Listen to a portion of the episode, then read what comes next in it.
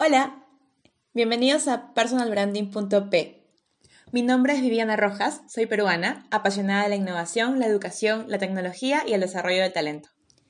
El día de hoy vamos a entrevistar a Milagros Paredes, eh, quien es especialista en temas de gestión y desarrollo del talento. Actualmente Milagros trabaja en Limar Port Partners como cabeza de desarrollo y de sostenibilidad pero tiene amplia experiencia en diversas organizaciones, siempre relacionada al tema del desarrollo de las personas y desarrollo del talento, por supuesto. Hoy vamos a conversar acerca de cuál es la diferencia entre construir una marca personal para emprendedores o como independientes y cuál es la diferencia en construirla para alguien que intenta o quiere ser parte de una organización ya formada.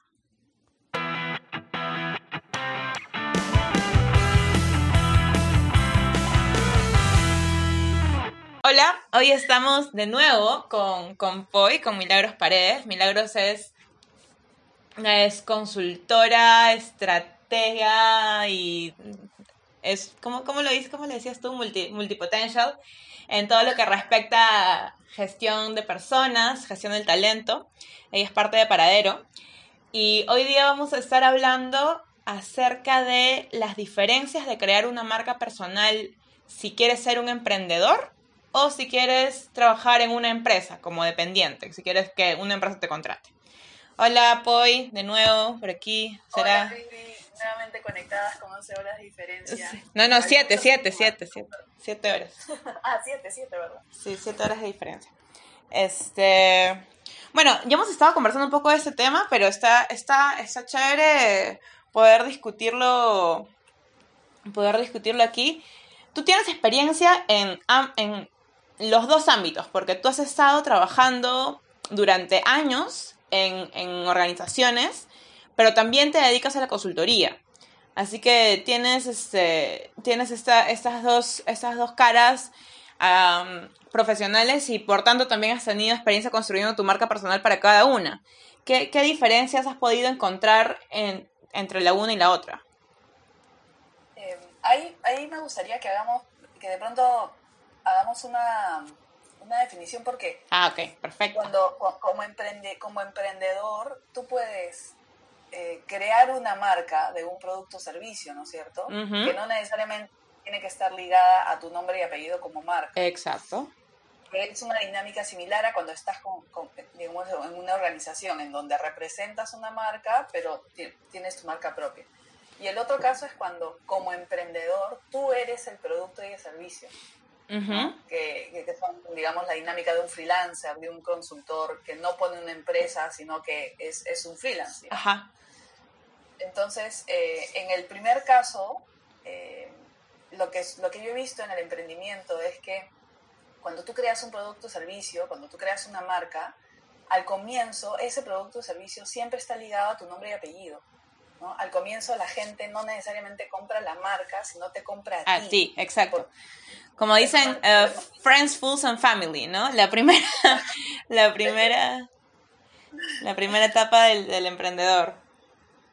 Sí, sí, eh, porque además eh, lo que suele pasar cuando tú ya tienes una marca construida es que este, está tu nombre y apellido antes que tu producto o servicio, este, si es que ese producto o servicio es nuevo, es diferente a lo que tú venías haciendo, ¿no? No sé si se deja entender. Pues. Como, Estoy pensando ahorita en, en, en, personas que ganaron una experiencia siendo freelance muy fuerte, se posicionaron muy fuerte y, le, y luego, mucho después, crean una empresa. ¿no? Y entonces ahí viene la competencia entre la marca eh, del, del, emprendimiento y la marca de la persona. Eso, eso es muy similar a lo que pasa con el independiente. Y, y el otro esquema que es que es este, digamos, quizá en lo que en lo que quieres enfocarte es qué pasa cuando tú decides, no quieres ser dependiente, no quieres formar una empresa, quieres tú ser freelance, que pasa hoy muchísimo con muchos diseñadores, por ejemplo, con muchos UX, este, que trabajan, pueden estar físicamente en un lugar y trabajar con muchas partes del mundo. Sí, exacto. Esta, esta, este esta ola de nómadas digitales, de trabajo digital, que no solamente es para, o sea, antes era, digamos, desarrolladores y, diseñadores, capaz, pero ahora en verdad cualquier, o sea, yo he visto, hay muchos portales que, que tienen, que están buscando project managers, que están buscando business developers, que están buscando marketing managers, o sea, o marketing associates. Ahora en verdad ya se ha, se ha generalizado bastante el tema del trabajo digital. Tienes, tienes razón. Y en ese contexto, tu mercado ya no es, ya no es local, pues el mercado ya no es local y entonces el desafío es cómo construyes una marca eh, global que puede impactar globalmente, ¿no?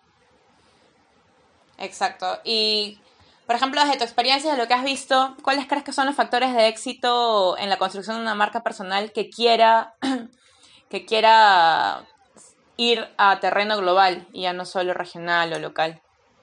Bueno, hay varios elementos. El primero claramente es el idioma, ¿no? este, creo que em, como emprendedor eh, que quiera trabajar de esa manera, es importante el, es importante el tener un idioma o dos idiomas por lo menos, este, porque eso te da la versatilidad que, es necesaria para, para que eh, se acelere tu nivel de visibilidad.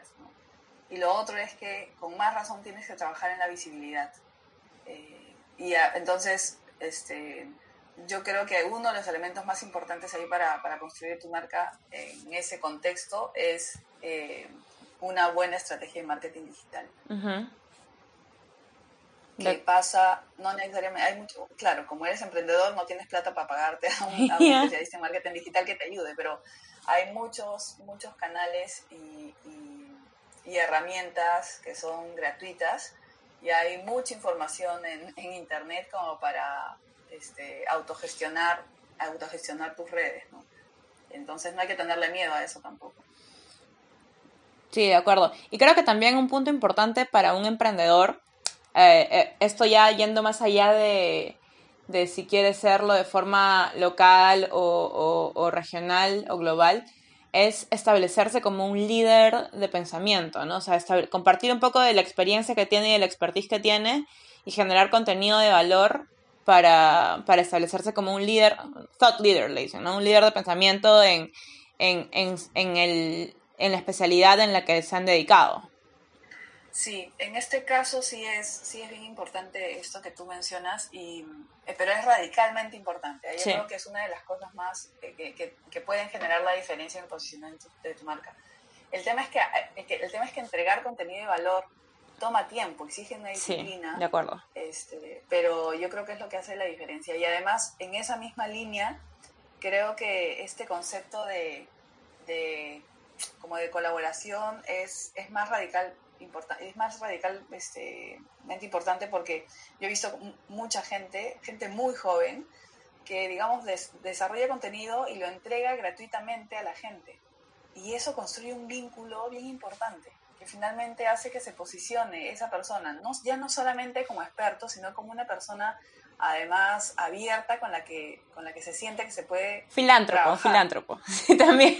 Sí, filántropo de contenido. Es filántropo de contenido, exacto.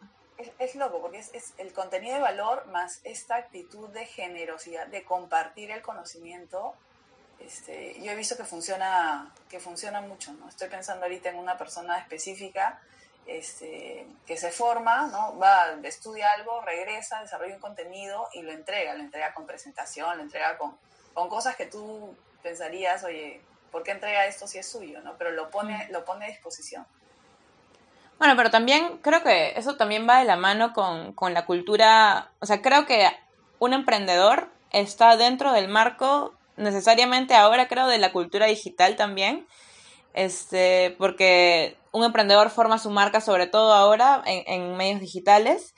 Eh, y dentro de todo este marco de la cultura digital, el tema de la colaboración es creo que bastante fuerte, sobre todo con, si pensamos en el tema de Internet, Internet nos da eh, todo el conocimiento que necesitamos a un par de clics y de forma gratuita. Entonces creo que ya esta, estas, o sea, digamos, la, si tomas una posición de, ay, este conocimiento es mío y no lo voy a compartir, en verdad solamente estás yendo en detrimento de tu marca más que, más que generando eh, valor o posicionamiento a nivel de expertise, porque igual, o sea, el conocimiento que tú tengas, lo, cualquier persona lo puede tener googleando, pero creo que lo que hace la creo que lo que hace la diferencia también, además del conocimiento en sí, es la perspectiva que cada persona le da eh, al, conocimiento, porque el conocimiento en sí, o sea, está ahí nada más y, y es, y, es y está igual en toda, en toda eh, desde, desde todos los puntos que lo puedas ver, pero la perspectiva que la persona le da al conocimiento o la, interpretación que la persona le, le da al conocimiento, es eso lo que genera diferencia y que genera valor, creo. Sí, tienes razón. Eso me, me hace pensar en, creo que otra, otro elemento importante para construir tu marca como emprendedor es, a diferencia de, de tu marca estando en un contexto dependiente, es como que a la gente le gusta conocer la historia detrás, ¿no? Entonces, importante es tener la historia de, ok, ¿quién eres? ¿De dónde vienes? ¿De dónde saliste? ¿no? Y, eso conecta mucho con la, con la gente. No, un dependiente no tiene que preocuparse tanto por eso, por ejemplo.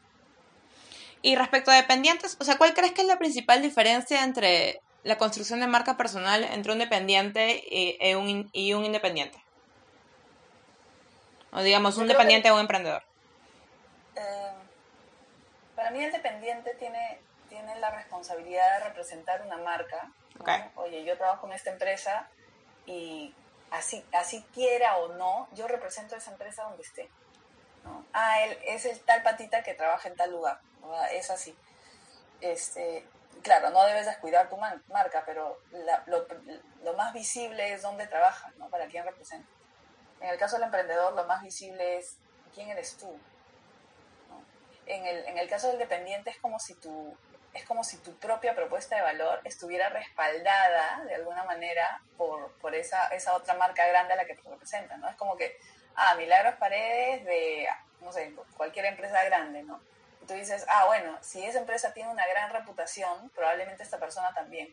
En el caso del emprendedor, no, no tiene atrás algo que, que lo respalde o que lo ayude a posicionarse, ¿no? ¿Te parece? De acuerdo, y eso también me lleva a la importancia, si eres dependiente o si quieres entrar a trabajar a una empresa grande, una organización grande, eh, es la importancia de, de elegir la empresa, de elegir la empresa correcta, la empresa a la, que tu, a la cual tu personalidad haga fit, porque tal cual, cuando tú entras a una empresa, cuando entras a una organización, también, o sea, ahora estás dentro de ese paraguas de lo que esa organización representa y eres un, uh, digamos, eres un representante, eh, representante, eres una persona que de alguna forma va a dar la cara y va a vender lo que esa empresa está predicando. Entonces, también eso involucra bastante eh, a tu marca personal, porque ahora tu marca personal no es solo tuya, sino también es de la empresa en la que estás, ¿no? Sí, tal cual, tal cual. Por ejemplo, en el caso del dependiente, eh, cuando tú haces proyectos, ¿no? trabajas en una organización y haces proyectos, normalmente el reconocimiento es para la empresa. ¿no? Estoy pensando, hay mucha gente en recursos humanos, en marketing, hace campañas y están estos premios grandes que reconocen a la empresa y por ahí aparece el equipo que lo ha hecho, ¿no? sobre todo en marketing, en, RH no tanto, este, se diluye más. Pero en todo caso se diluye el, protagonista, el protagonismo de quién aportó, quién hizo, quién entregó porque está la marca paraguas. La marca Exacto. Eh, en el, en el caso de la marca de un emprendedor, mientras mm, crees algún proyecto este, que te diferencie, es mucho mejor para tu marca, ¿no? porque le, le aporta credibilidad, te aporta, eh, le aporta peso. ¿no? De acuerdo.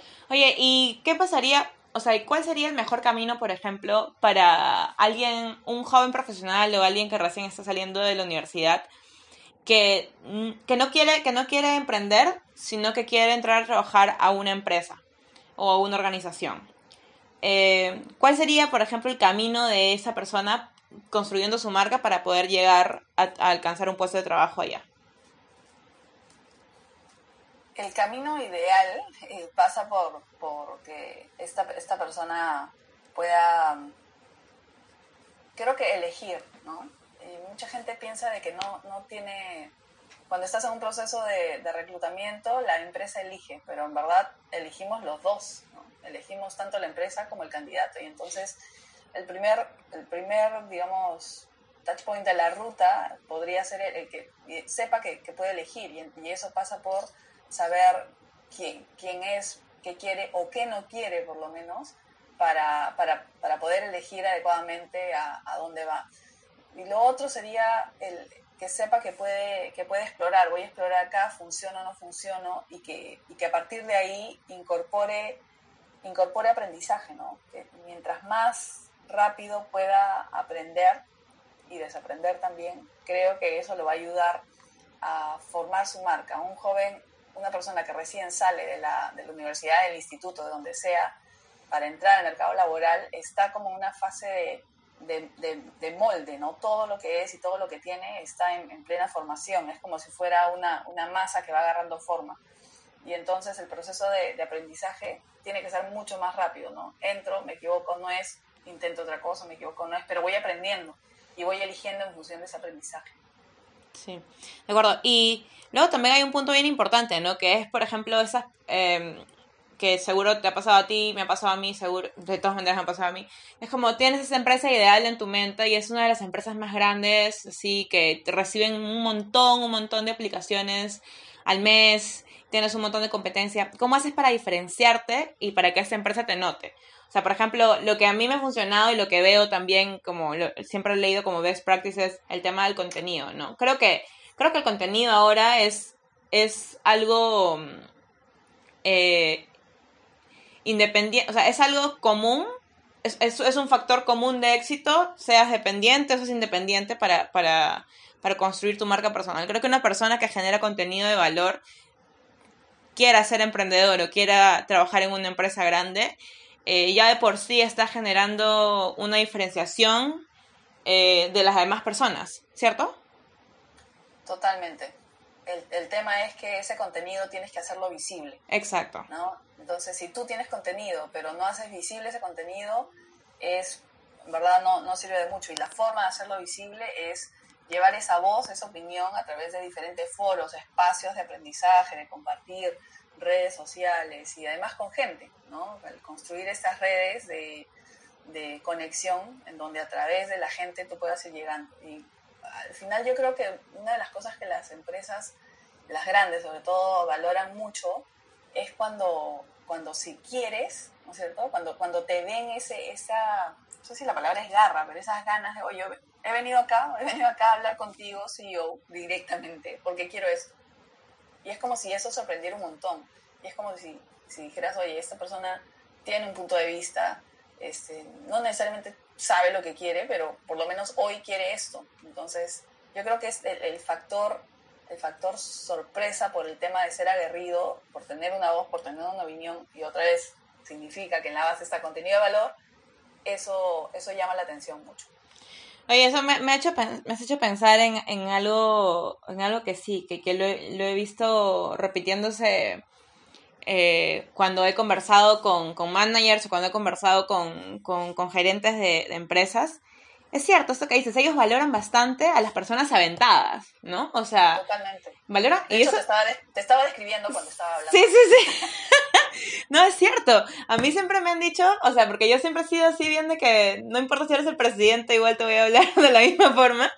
Este, pero les valoran bastante eso, cosa que eso no te enseñan en la universidad, ¿no? En la, universidad, por lo menos a mí, yo, yo estudié gestión, a mí en la universidad me enseñaban sí, bueno, y, y, y, la, y, la, y así se envía un mail, así se escribe un mail, y así se escribe un memorándum y cosas así. Cuando, te estoy hablando del 2009, cuando recién entré a la universidad. Este, pero, pero todavía te enseñan mucho, o sea, cuando te forman como, en mi caso, como, como gestora o como cualquier carrera, imagínate, te enseñan mucho sobre las formas políticamente correctas de, de acercarse o, o de generar relaciones, pero en verdad, en la vida real, la, esta, eh, los, los altos directivos y los gerentes valoran más a la gente que simplemente, ay, yo quiero esto, voy y se avienta, ¿no? Como que enfocado en resultados, una cosa así.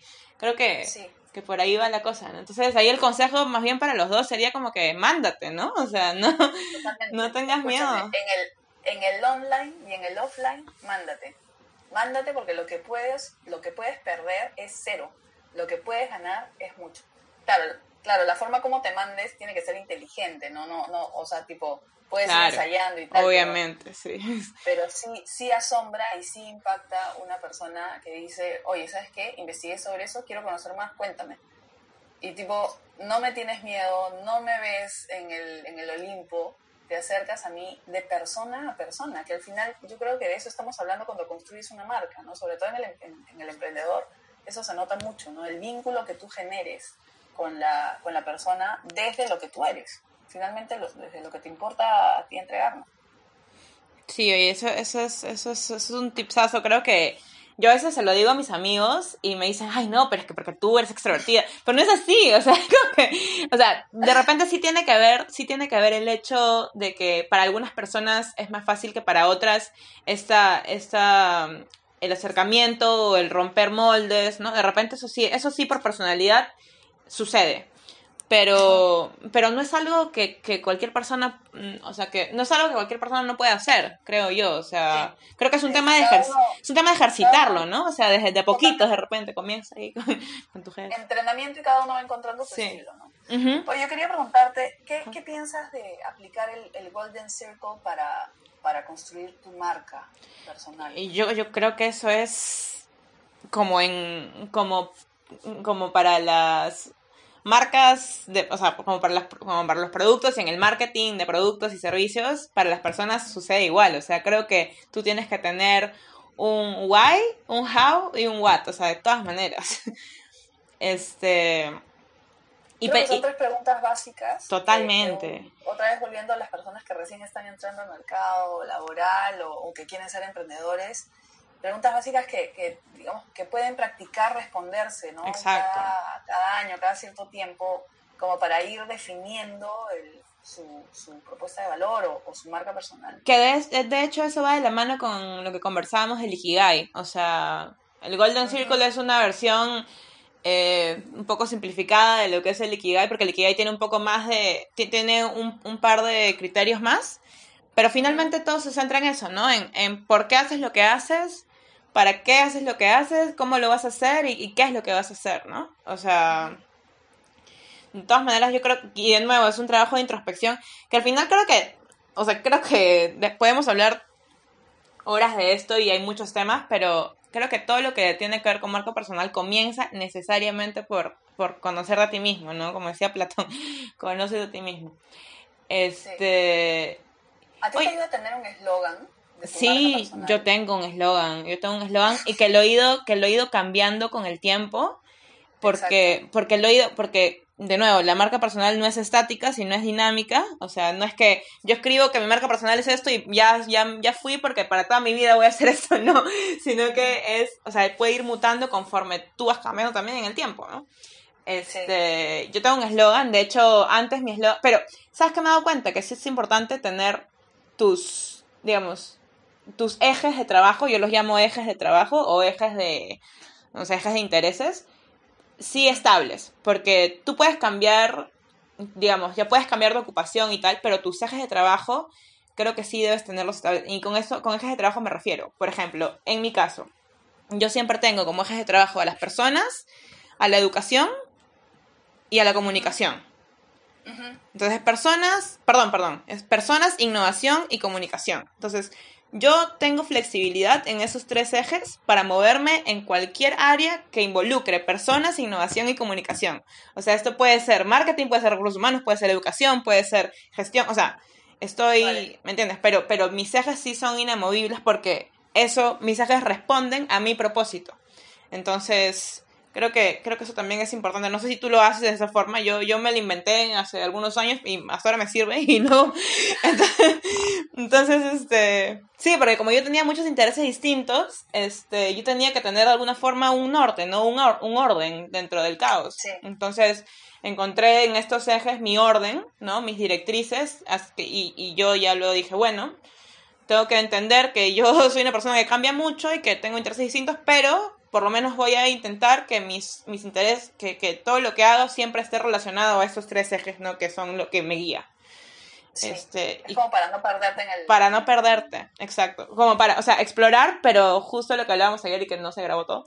Explorar, pero dentro, explorar pero con una estrategia, ¿no? O sea, explorar con estrategia, explorar con mind, mindful, con, sí, con mente, con criterio. Sí, sí, sí. Oye, ¿y tú, tú cómo, tú cómo, cómo, cómo, cómo hacías para reforzar tu marca, por ejemplo, cuando, cuando comenzaste con la consultoría? Cuando te, ibas alejando un poco de, de... Yo he tenido, he tenido tres momentos de emprendimiento, diría yo. El primero, que fue, que fue un, un fuck up. El fuck up, ya. Este, nos juntamos con dos personas hace mucho, mucho tiempo. Eh, para, para diseñamos un modelo de negocio, lo sacamos al mercado, lo testeamos y terminó mal por un tema de, de, relaciones entre las personas que estaban involucradas en, cuando sacamos esto al mercado.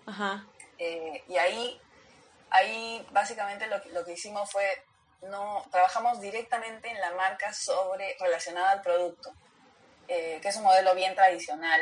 Este, funcionó en, este, en esa época, en esa época, estoy hablando hace 15 años. Wow. El segundo, el segundo acercamiento al, emprendimiento ha sido en el 2017. Cuando nos conocimos. cuando nos conocimos, claramente. Sí, claro, claro. Y nos conocimos en el contexto de un proyecto, justamente de un emprendimiento, ¿no? Este, que, digamos, tenía mucho potencial, pero también hubieron factores ahí. Este, deberíamos hablar de fuck ups de emprendimiento. Ay, sí, sí, eh, también. Lo anoto. Por, lo que sí. Y ahí, por ejemplo, no era tanto no era tanto, yo no relacioné tanto mi marca con, con la marca del, del servicio, sino en construir otra vez la marca del servicio. Claro, sabía que en determinado momento mi marca personal iba a agregarle valor a, la marca del emprendimiento porque por el posicionamiento relativamente trabajado en los años en el mundo corporativo. Pero ese emprendimiento queda ahí. Y luego, digamos, en ese mismo año y en los años siguientes, este, este, entrar como freelance en la consultoría, este, sí me hizo, de hecho, trabajar mucho más en definir esos ejes de interés. Estas, esto, para mí es más fácil decirle keyword, ¿no? Estas mm, palabras con las cuales me van, a, me van a buscar o me van a relacionar, ¿no? Es como que me ven y piensan en tres palabras, eso. Y tener un eslogan este, que ahora lo estoy redefiniendo justamente, a mí me ayuda porque me mantiene conectada con mi motivación. ¿No? Y eso en muchos momentos críticos de construcción de marca es relevante, porque la motivación es lo que, te, lo que te lleva a tierra, lo que te permite aterrizar, lo que te permite mantenerte a flote cuando las cosas están duras, ¿no? sobre todo en el mundo del emprendimiento. De acuerdo, sí, sobre todo en el mundo, o sea, para los emprendedores que, que, que vayan a escuchar esto y luego digan, ay, pero construir una marca es súper difícil si nadie te conoce, este, si no ha sido, porque muchas de las personas también piensan que, ay, el éxito de un emprendimiento también depende mucho de, de, tu nombre anterior, ¿no? Si tienes una, si tienes, eres una persona que tiene cuatro apellidos y de pronto ya, o sea, como que te conocen y, y te tienes más credibilidad. Lo cual tiene matices de cierto, pero no es, pero creo que no es imposible posicionarte siendo una persona común y silvestre. O sea, no es, no, es, es, es, en verdad, o sea, puede que sea, puede que sea un poco más complicado, puede que el camino sea un poco más largo, pero sí se puede hacer. Y creo que las herramientas digitales este, son un gran, un gran, o sea, suponen un, un gran, una, gran, una gran herramienta de soporte para que las personas puedan, puedan posicionarse. O sea, y están al alcance de todos. O sea, en tu celular, en lugar de... Yo lo que les diría a los emprendedores es, en realidad, mucha gente dice, ay, este, ay, pero yo no sé escribir, ay, pero yo no tengo tiempo para generar contenido, ay, pero yo no tengo tiempo para tal, pero en realidad luego la gente está haciendo, sean emprendedores o sean independientes, están como que haciendo historias en Instagram o están likeando cosas en Facebook o están, no sé, haciendo tontería y media. Todos contamos, todos contamos historias. Exacto, siempre contamos historias. pensamos que no son lo suficientemente buenas y sin embargo, ahí, te contaba hace poco de, esta chica con la que conversaba, que me contaba todo lo que había pasado a lo largo de este, estos años en una empresa y que ahora estaba este, en transición laboral. Y yo le decía, esa historia, así como me la has contado, tienes que contarla, porque es medio inspirador, porque tiene contenido. Pero, pero es como si, si, como, como si no es corporate, la historia no la cuento y no tiene ningún sentido, porque lo que conecta a la gente es, lo real. Exacto. Exacto, lo real. Exacto, es lo real. Y otra cosa también que, la, volviendo al tema de, de voz, de voz de marca, este, mucha gente hace una, o sea, hace, hay una diferencia, hay un, hay un abismo gigante entre quien la persona es cuando hablas con ella cara a cara y tal, y luego cuando escriben. ¿No? O sea, de pronto escriben súper formal o escriben súper eh, estimada red, estoy buscando. Entonces, yo me canso de ver, o sea, veo a veces gente que yo conozco, ¿no? Que publican en LinkedIn o publican cosas y, y, estimada red o se busca persona para empresa de servicio. O sea, yo no entiendo por qué tanto el formalismo en, en, en, la comunicación, si la comunicación, según mi entender, tiene que ser humana. No creo que mientras más humana la comunicación, mejor funciona. Sí. Entonces. Sí, yo también me mato la risa cuando veo este tipo de comunicación. Igual todavía hay un mercado de empresas y de personas que se sienten cómodos y seguros en ese tipo de comunicación, pero cada vez más eh, es, este modelo está cambiando. ¿no? Yo cuando entrevisto a alguien y lo veo súper formal y protocolar, digo, bueno, este cómo se va a vincular con la gente. Exacto. Ya no solamente estoy pensando, este técnicamente es bueno, sino, oye, ¿se va a vincular o no se va a vincular? Y es lo que tenemos que ir entendiendo, ¿no? Tanto en el emprendimiento como, como en el trabajo, digamos, dentro de una empresa, este, tu marca tiene que conectar. Yo estoy totalmente de acuerdo. Bueno, y ahora ya para ir cerrando, para hacer un resumen. A ver, tips para emprendedores. Así en cinco tips para emprendedores. Dímelos.